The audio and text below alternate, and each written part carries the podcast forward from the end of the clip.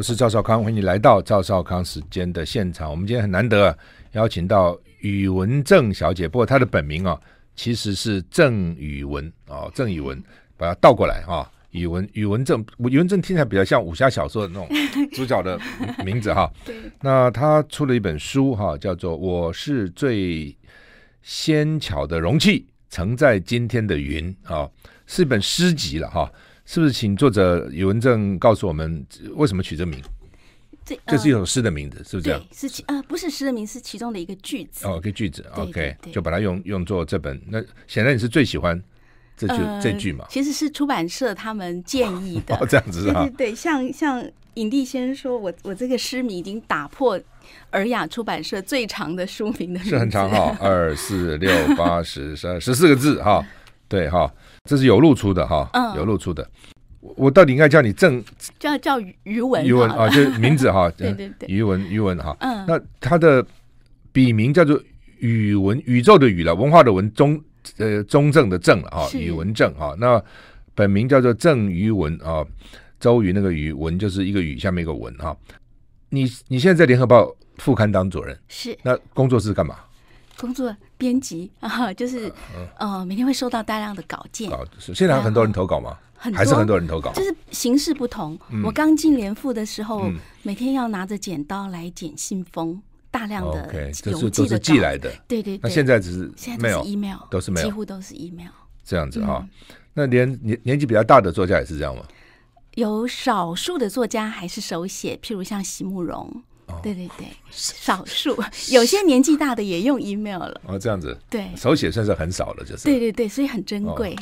那秘书我们算是很少的，因为我每个礼拜给苹果一篇专栏，你还是手写吗？我是用手写，因为手写的好处是我在写的时候我就想了，嗯嗯哦，那他们现在很多人鼓励说，你干脆用讲的，因为现在手机都可以用讲的，爱用语音嘛，Siri 也可以讲嘛，我试过也可以，但是呢，我觉得那个思考的那个过程就比较不是那么周延。我写的话，我就是因为稿纸两百五十个字一张，我要交一千字，我四页写完就交了嘛，我就从头这样写写写写写就结束了，知道哦，四页满了，就是字数够了这样。他们应该赶快把你的稿子保留起来，以后这都 很少很少这样这样，对，是是，好吧，这个变成今之古人了，难怪我去立法院买那个稿纸，因为是用立法院的稿纸嘛，立法院稿纸最好就是两百五十字一页，两百五十字一页啊，非常好，那个 size 也好。不像一般的稿纸要那么大嘛哈，好像都被我买来了这样。我一买，因为他说现在很少人用这个稿纸了嘛，我买了买了很多了，反正买了一坨一一一一等于一一车子的那个稿纸啊，现在堆在那个仓库里面，都被我买光了。反正别人也不要哈，很有趣哈。所以现在还是很多人投稿哈，很多还还是哈，跟以前比呢。因为我在想说，现在年轻一代他们的他他到底是怎样？呃，其实类别会不一样，嗯，就是说，譬如说像小说减少了，但是诗的那个数量是大增，对，哦，我觉得跟大大家用网络，然后比较简短，对对，哦，然后也可能是因为文学奖很多，那个小说他们都拿去参加比赛了，哦，这样子，对对对，你以前也写小说嘛，对不对？小说散文，小说散文哈，诗这是第一本，第一本诗，那呃，为什么突然从小说，你你出版好好几本小说，然后散文，为什么？作作你的作品很多，我就不一个念了。嗯，那为什么开始写诗？我觉得第一个可能跟我的你提到副刊的工作，可能跟工作相关啊。是，因为呃工作太忙，时间被切割的太琐碎。嗯，呃小说需要比较缜密的计划，是，然后所以就越来越难去写比较长的的作品。连副。历来的主编除了有很知名的林海音之外，嗯、后来雅璇、陈玉之都是诗人，对，是是。我觉得，因为你找几位帮你写序啊，或是推荐，嗯，我觉得那个蒋勋写的蛮好的，嗯，许多人青春结束，诗就结束了，嗯，宇文正好像才刚开始，哦，我因为这样青春期可以延后一点，我现在是写很多年轻人也许 对。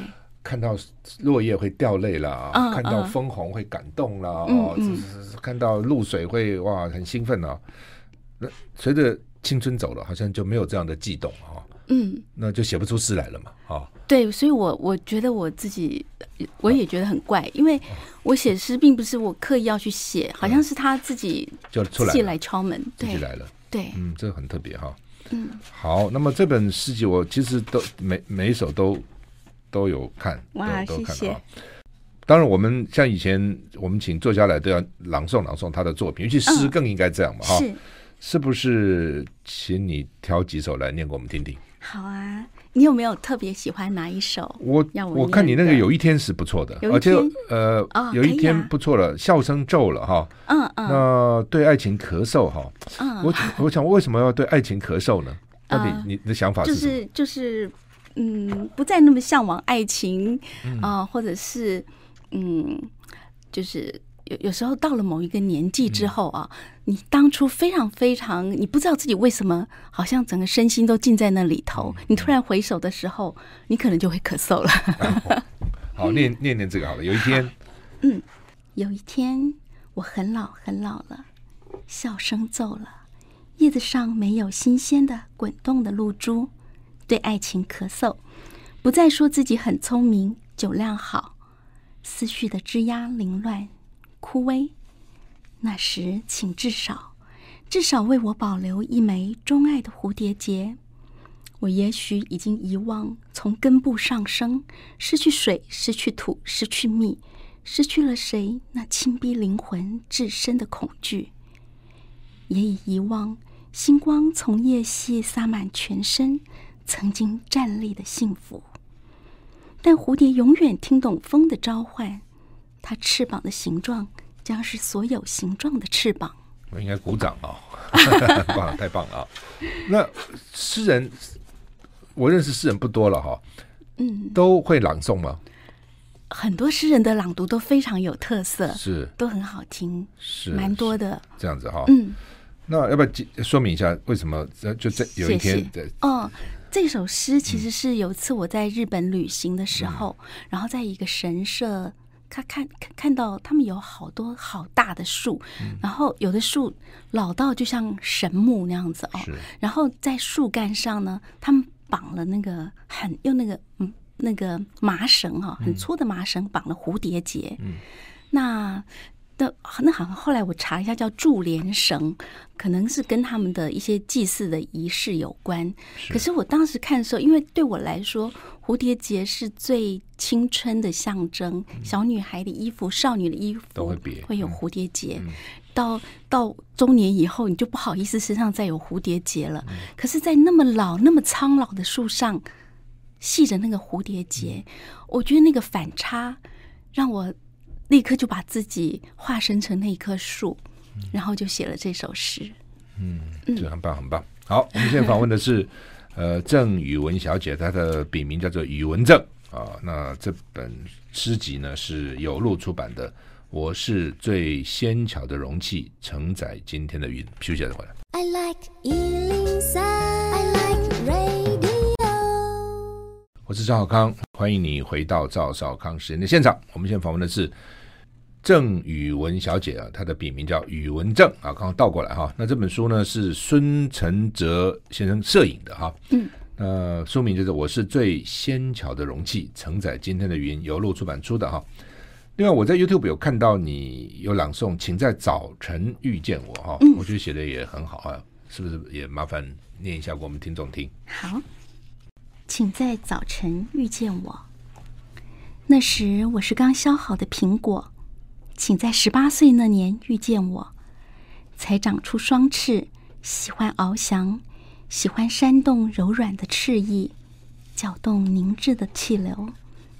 不然，请在二十八岁那年遇见我，雄健的步伐能走飘摇的路，攀上最高的岩石——月球。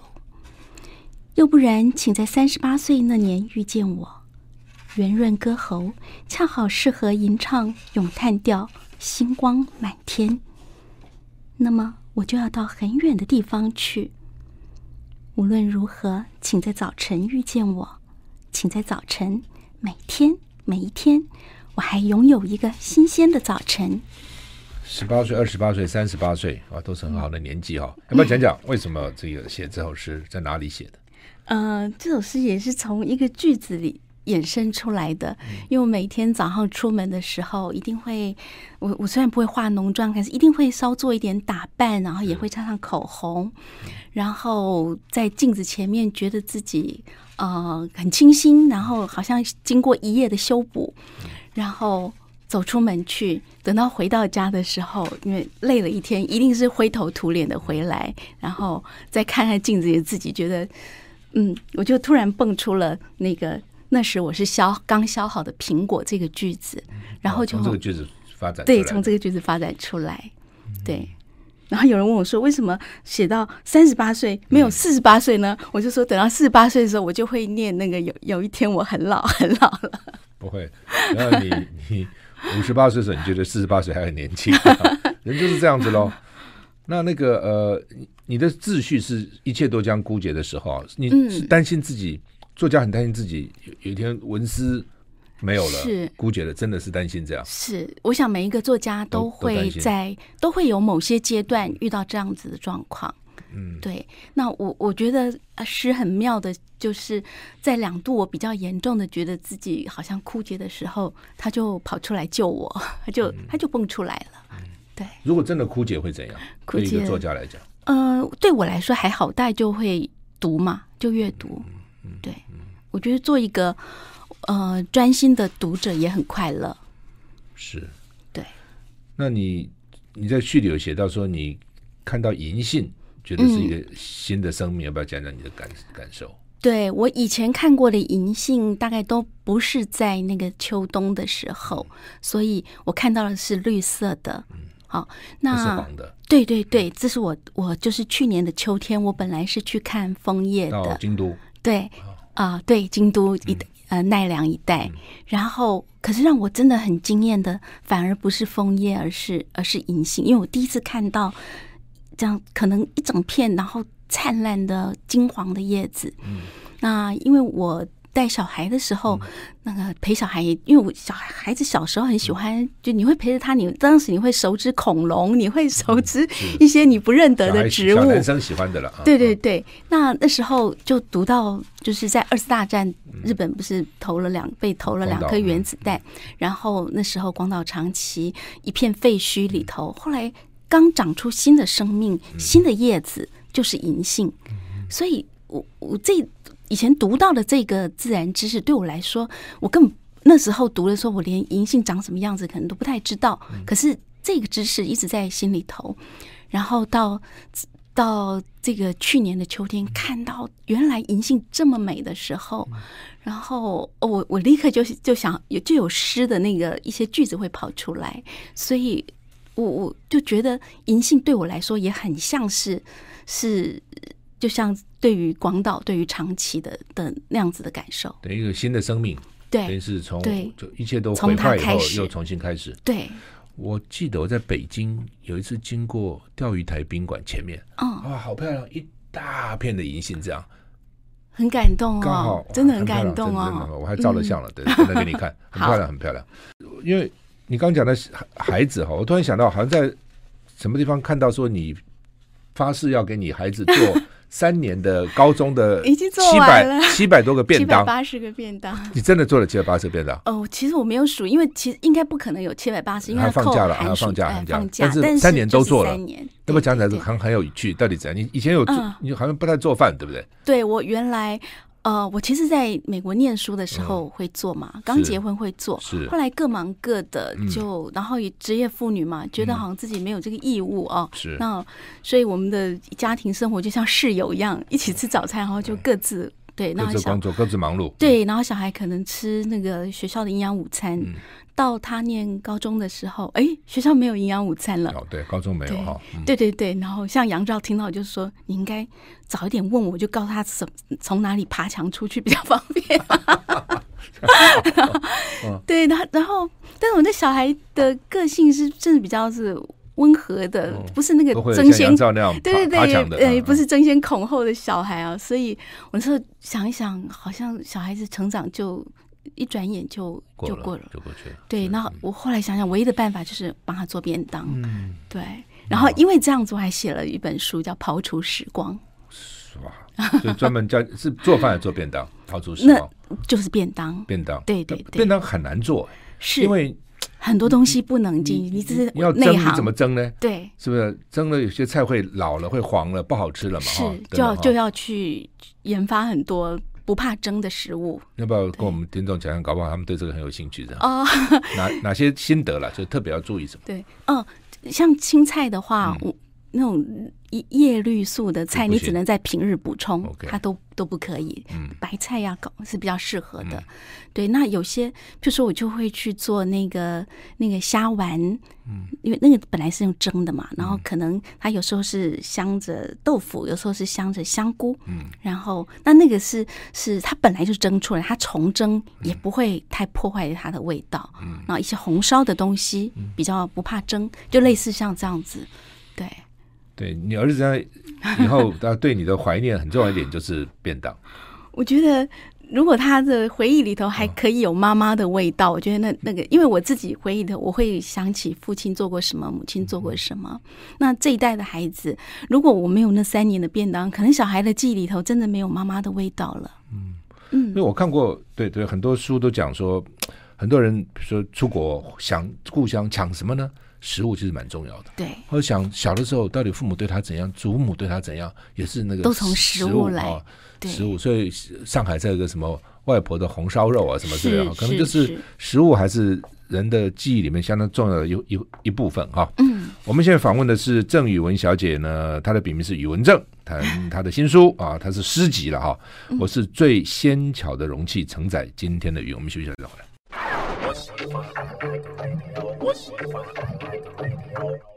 我是赵少康，欢迎你回到赵少康时间的现场。我们现在访问的是宇文正作家啊，他的本名叫做郑宇文啊。那他的诗集《我是最纤巧的容器，承载今天的云》哈。我看好几个帮你写序的、推荐的，都特别引用你那个“那时我是你的如花美眷”，讲那个袜子啊，就是如花美眷，你会想到那是很很美哈。那跟袜子怎么会连在一起呢？对，有有一次，念一下好了，先念一下。好，我先念一下啊。一只驼色毛袜，书签一般夹在浴巾里，从烘衣机滚出来，孤零零，它落单了。受过高速旋转烘烤，它没有烧烫伤，但是它的自我缩缩缩小了。他抬头仰望高挂晒衣夹上的另一半，回忆那时啊，那时，他说。那时我是你的如花美眷。嗯，对啊，袜子的确啊，两两两只变一双，这个是另外一个伴侣。嗯，这一首诗真的是从生活里面来的，真的是，就是真的是我去收衣服的时候，嗯、然后套套到一只袜子，然后缩水了，嗯、然后发现另外一只挂在那里，然后两只已经不成双了，然后就就很快速的写着这个。嗯、呃，我我自己在写的时候，其实是是带着对于女性的的的，可能这种女性主义的的精神来写她的，就是女性在婚姻里头，她势必要把自己缩小，她才能够顾全大局啊。要帮然后帮男性洗洗袜子，就是是这样。那 不止这样子，哦、还要做便当。对，那但是至少从洗袜子来来反反射嘛，反应。对对对，嗯、是。所以一个红了，一个没红，就挂起来了，就是了。对对对，有一次跟另外两位男诗人，然后朗读的时候，我读这首诗的时候，我就开玩笑说，因为诗还是因为因为诗一定是有作者自己的个性在。我说像这首诗，就只有我们女生写得出来，你们男生就不可不可能写。那时我是你的如花美眷。对，为你为什么想到如花美眷这四个字？呃，没有，但只是只是因为袜子嘛，袜那个这个一双美丽的袜子，然后它久了它会旧了，它会缩小。嗯、那也像女性在告别青春之后，迈迈向中年的的的的憾恨。诗人要很很敏感，对不对？对很多事情，像我们傻傻看过就算了，那诗人一定要很很纤细，很注意很多小地方，然后有是不是这样？是呃是才才才能是，所以才才会说诗是青春的的产物，在少年少女的时候，嗯，特别有有诗心，嗯，对。那我觉得的确，人到尤其生过孩子之后，嗯、你会神经会慢慢的越来越大条，对很多事就是少女是最残酷的，也最敏感的，然后然后慢慢的被磨平。那可是到了我我到中年的时候。忽然的又对一些东西敏感，所以我我会觉得诗好像救赎了我的什么东西。所以诗对你来讲也是某种救赎，就是了。嗯，把你从担心所以文思枯竭，然后救出来。不过话说，你如果真的枯竭，你就写不了诗了。哦，你你的前任陈逸之是你们前任的，是是的主任啊，编辑是吧？主编对，主编嗯，他引用他听你写的序，嗯。宇文正为何写诗？他引用梁实秋，他说：“没有情感的不是诗，不负情感的不是好诗，没有情感的不是人，不负情感的不是诗人。所以诗人一定要有情感，没有情感大概写不出。而且抒情传统一直是诗最重要的的传统。所以我要撑把伞来念念好吗？好，我找一下。是在六零六五六第六十五页。零六五。没有。从诗跟雨跟你妈妈帮你缝的纽扣这连在一起，是不是？好，所以我要撑把伞，淋一点雨没关系，头发如湿也不要紧，四周太喧嚷，伞下我才能听见雨点打落的声音。是炒海瓜子吗？还是妈妈从那口四方铁罐里寻找样式身量合宜的扣子？为我缝，伞下无声跌落的雨点，是当年遗落的一颗颗纽扣。嗯，这首诗是在雨中写的。对，我就看又雨，嗯，哦，然后又纽扣。嗯，妈妈小时候真的是是这样找出扣子帮你缝吗？应该是。是我们家有一个铁罐，然后里面有各式各样不知道哪里来的奇奇怪怪的纽扣，嗯，而且会从那个。那个盒子里头倒出来去找纽扣的一定是我妈妈，因为我爸爸怕看扣子。哦，他有那个什么恐惧症？对对对对，密集恐惧症。对对对，嗯嗯，有些人怕哎，怕看到西瓜籽也怕。我看过很多。其实我跟我爸爸一样，也会这样子。对对，所以所以这个一定是妈妈。嗯，妈妈去找扣子。对。嗯，所以那你现在就不会帮人家缝扣子，就是因为你怕扣子，是吗？其实我还好，但是我怕一堆一堆一堆一颗是没问题的。嗯，对。是，这很有。对啊，对，这是从声音来来书写的诗。OK，对，从声音听到的那个雨点。所以你其实分成四个卷，对，要不要再讲一次？嗯、卷一叫做《除湿机》，为什么？呃，其实我在那个，你有一个把让让我把你潮湿的忧伤一点一滴收收藏。其实。这这这个句子《除湿机》这个题目跟这两个句子本来就是我的二行诗，它原来它就是一首小诗。OK，哦，那二行就两行就，就两行，对，因为这比古古诗古诗还什么还要精简，五言绝句啊，什么对对对，律诗啊还精简哈。也也有诗人写很多一行诗，就一行。这我喜欢，对对对，很方便。太好，不，你有时候会想到一个突然一个句子，真的不错。但你要多写几个的时候，就没有那句那么精彩嘛？嗯，会这样。所以有时候一一个句子或两个句子，它就圆满自足了。而且你看古诗，对，经常就再好的诗，中中不是它就算好的是，可能它它的经典就那一两句嘛。嗯嗯，对吧？你说整个诗通通每一句都是经典，好像很少哎。嗯，我们记得也就是哇，那那两句或那四句这样啊。对对，其实有道理啊，一句两句，对你这样鼓励，搞不好我也可以变诗人这样。是。拿 笔记本随时要记这样子哦，这是叫二行诗哈。对，让让我把你潮湿的忧伤一点一滴收藏，真的是简单明了。卷二叫做如歌，你的琴音韵开今早新写好的诗篇。嗯，那这这这两个句子就是从里头如歌的那一首诗里面抽出来的。对，那要不要讲讲？我卷一、卷二、卷三、卷四到底是怎么分的？有有，我的意思说，是不同的不同的类别吗？不同的内容吗？还是还是怎样？对，是不比较是指不同的情感。那像卷一是我我自己把它定义是稍微比较疗愈一点的，所以我才会用《除湿机》这个标题。嗯，那当然除的不是诗，而是那个忧伤。是。那卷二是比较比较歌唱性一点的。嗯所以里面会有摇篮曲，是嗯，卷三叫做《猫的眼瞳》，对，那卷三是比较呃有哲思的的的作品。然后《猫的眼瞳》跟底下那两句“哦，我把你遗忘在了前世”，也是我的一首小诗。我们就我们来讲话，前世遗忘在前世，那今世怎么办呢？来生怎么办？好吧，那再说。嗯，那卷四就性格比较分明，就是我对于社会、对于时事、对于甚至对于政治的一些感慨。海王星书书简，嗯，谁绑架了你的我的安逸的梦？嗯，好，我们一个来。那呃，我们刚我刚念的都是卷一。啊，厨厨师嘛，哈，嗯嗯，包括，所以我要撑把伞都是啊。卷二是如歌，哈，嗯，如歌，我们要挑几来念。好，凝聚，好不好？凝聚，OK，这是我比较年轻的时候的作品。哦，凝聚，原是张素白的纸，影印了大把尖山的棱线，再影印野柳的海浪，影印江河水的曲谱，影印新竹的风。影印他二十岁的脸，多次重复影印，已可抚触那油墨的凸起，还是揉掉它了。这只是一团漆黑，我无法影印想念。这是年轻的时候的作品。呃，其实就是我，我，我，我有两个写诗的时期。嗯。现在是第二个阶段，第一个阶段是我在在家里带孩子写小说，然后小说写不出来了，突然就蹦出了诗。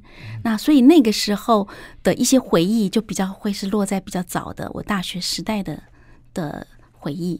所以写的时候并不早，但是内容是早早先的感触，就是类似这样感受啊、感触啊等等。好，我们现在访问的是宇文正作家哈，那他的。呃，本名叫做郑宇文。那么谈他的诗集，我是最纤巧的容器，承载今天的云。由路出版出的。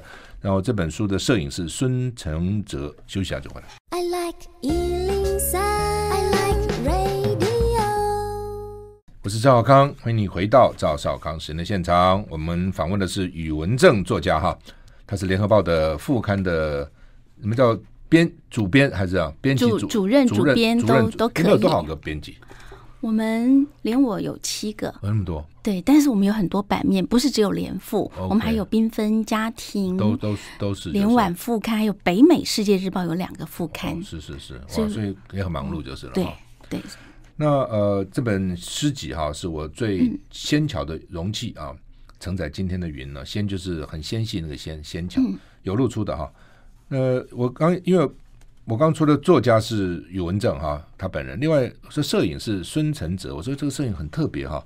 那太太跟我讲说这是他儿子啊，要解释一下。哎，他摄的很好哎，我 我怎么那么厉害？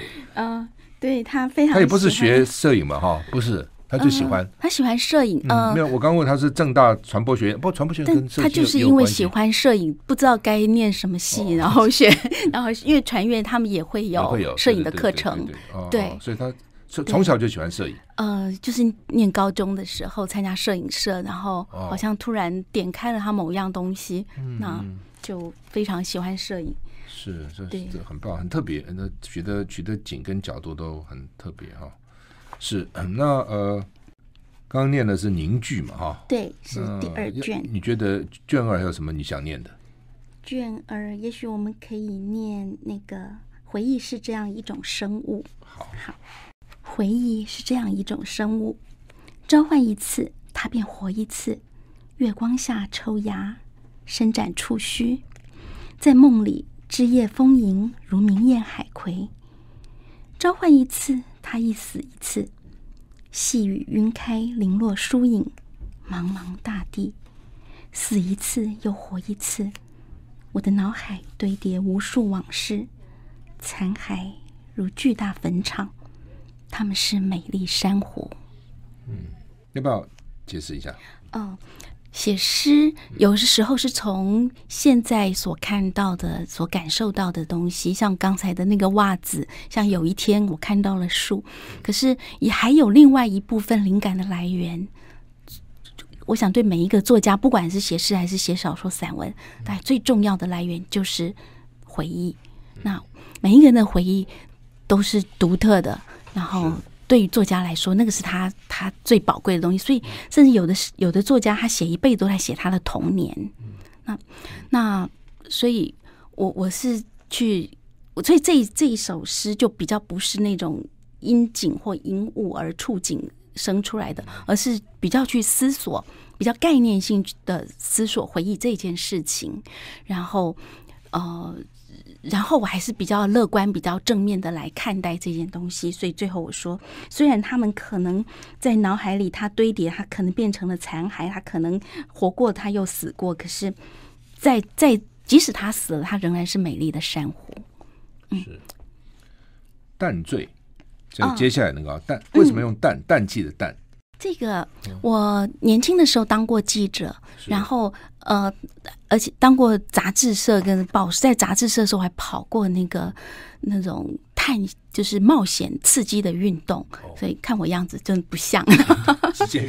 对对，那那个所以就采访过，譬如说玩滑翔翼的的玩家，然后潜水，他们这些那些人都很特别，是吧？对，他的基因就是平常人是觉得很怕，那些人觉得越刺激他越有快感，这样是跟我们不一样的人。对，然后其中有一位我采访的一个对象，他又玩潜水又玩滑翔翼，而他的工作是某证券公司的副总，哦、是那种高学历，长得很帅，然后家庭美满，嗯、然后可是他却喜欢这种刺激。对，那这个淡醉呢，就是他跟我讲，就是在。潜水的时候，你要非常非常小心你的那个氧气瓶，嗯、然后要很珍惜的，需要的时候再洗。对，因为、嗯、对对对，如果氧气太少而变得氮太多的时候，你就很容易进入一种迷醉的状态，嗯、你会变得非常的大胆，然后你可能看到美丽的鱼，你就游过去，那你可能就游不回来了。那这种状态，在他们潜水里头的专有名词叫做淡醉。我我是第一次。那我觉得这个名字，当时他讲的时候，我觉得你是在讲爱情吗？那 对，所以我就对这是这样是啊，我就对这两个字印象非常的深刻。是，来念一念吧。好，我醉了，在这海底，一望无际平坦的沙，像走在大操场上，走在雾中，比目鱼贴着细沙，聆听巴哈什尔平均律的眼神，我的欢愉。追随那只华丽深黑的红魟鱼，它是巨大的蝙蝠；转身，它是蝴蝶，优雅掀动裙摆，绕过光秃秃的海藤；它是鹰，滑向那座山丘，从山顶绕向山脚，阳光穿透，粉红海葵一转舵子，一万条鱼在我身边，一万条鱼从我身边游过。我是一尾极尽悠闲的鱼。对，这个描写的就是淡醉，胆子大了，敢去追跟鱼一起游泳。对，不，我们到博流什么也也是差不多几万条鱼在我们旁边游泳，没有淡醉，但是也。所以你会潜水？浮潜那比较简单，浮潜没有那个深潜，浮潜嗯比较简单。卷三是猫的眼瞳哈，哦，我把你遗忘在了前世哈。呃，快递一朵云啊。嗯，快递朵云，要不要讲讲为什么？好，什么意思？快，嗯，我先念好了。好，念好。好，快递一朵云，中午撑着它遮过阳，晒薄了一点点，刚好折起，放进信封。我的云寄给你，当你焦渴时，化为快雪。嗯、那这首诗其实在向在向两个典故致敬，一个是。嗯呃，山中无所有，然后岭上多白云，然后只可呃什么呃不可持赠君啊，就就只可自一月，不可持赠君。那那个云没有办法寄给朋友，山上什么都没有，只有云啊。那那我就想象，我如果我可以把云寄给你呢，所以我就写这首诗。然后当然也也指向另外一个典故，就是快雪时晴。嗯、是，我也想到，嗯，对。所以一首诗这么短。一二三四五六六句，对不对？嗯、六句还七句？看那个逗点，六句哈，六句有两个引用了，等于有两个点在里面。哇，这个 对 对，我我一直觉得那个最古典往往是最现代的，所以我我对于我对于去古典这一件事情很在意，所以我的诗集里头也有去呼应这件事情。是对。好，那么我们现在访问的是宇文正。他的新诗集《我是最纤巧的容器，承载今天的云》。我们休息一下，再会。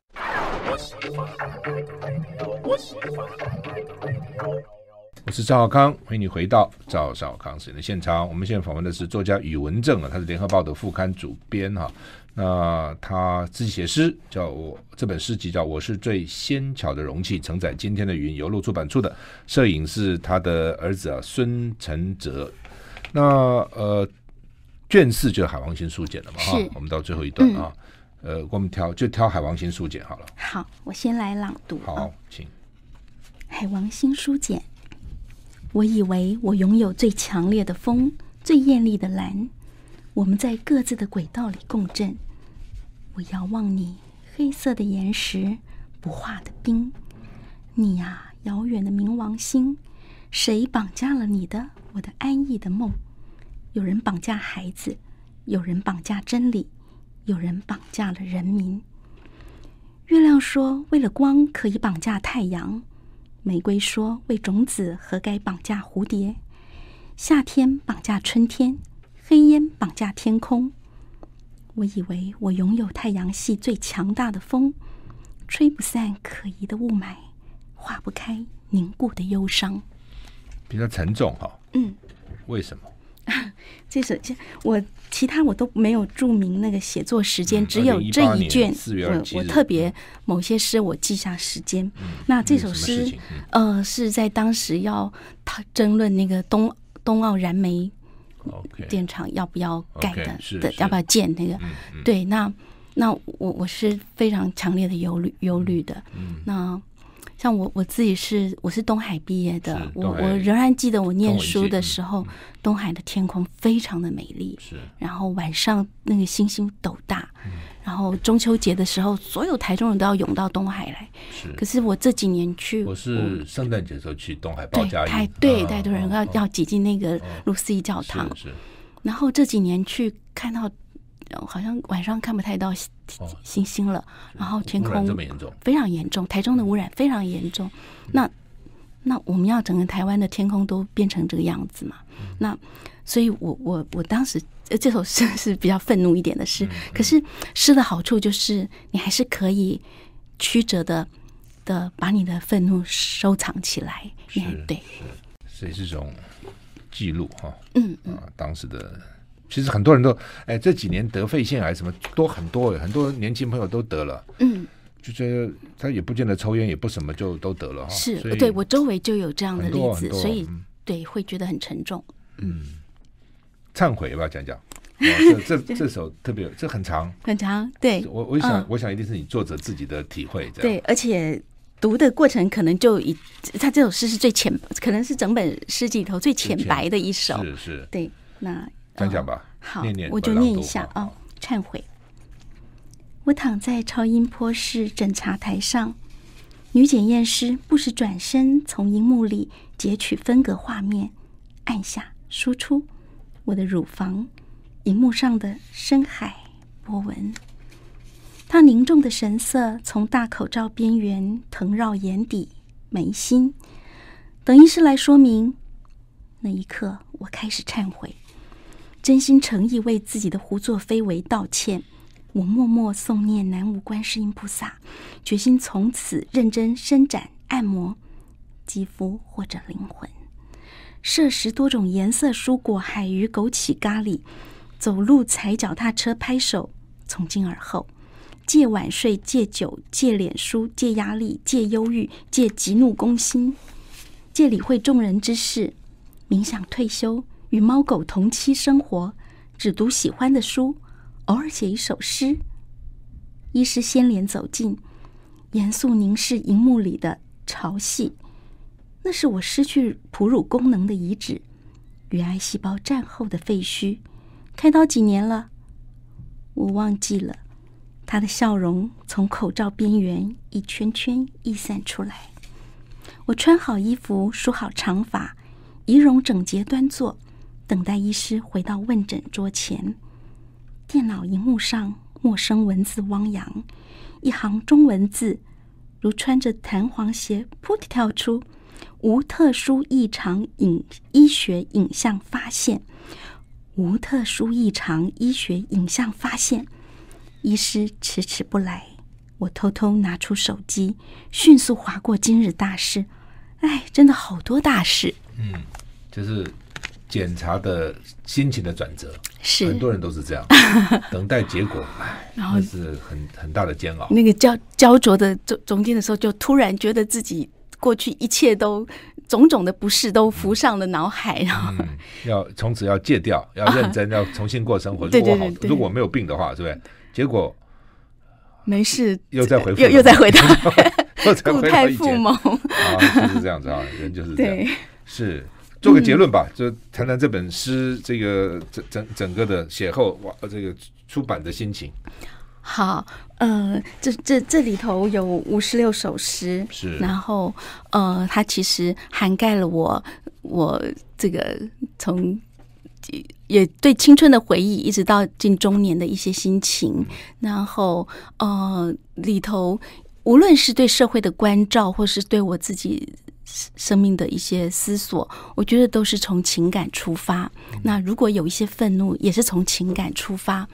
然后刚好在这个疫情之中，我觉得读诗可能是当你被关在一个空间里头，是一个可以让自己神游的一个最好的、最好的一个凭凭借。是好，所以这我们听众朋友哈，有兴趣的话，还能可以。这个来念、来读、朗读哈，来看这首诗集哈。我是最纤巧的容器，承载今天的云。好，非常谢谢这个作者宇文正小姐接受我的访问，谢谢，谢谢，谢谢。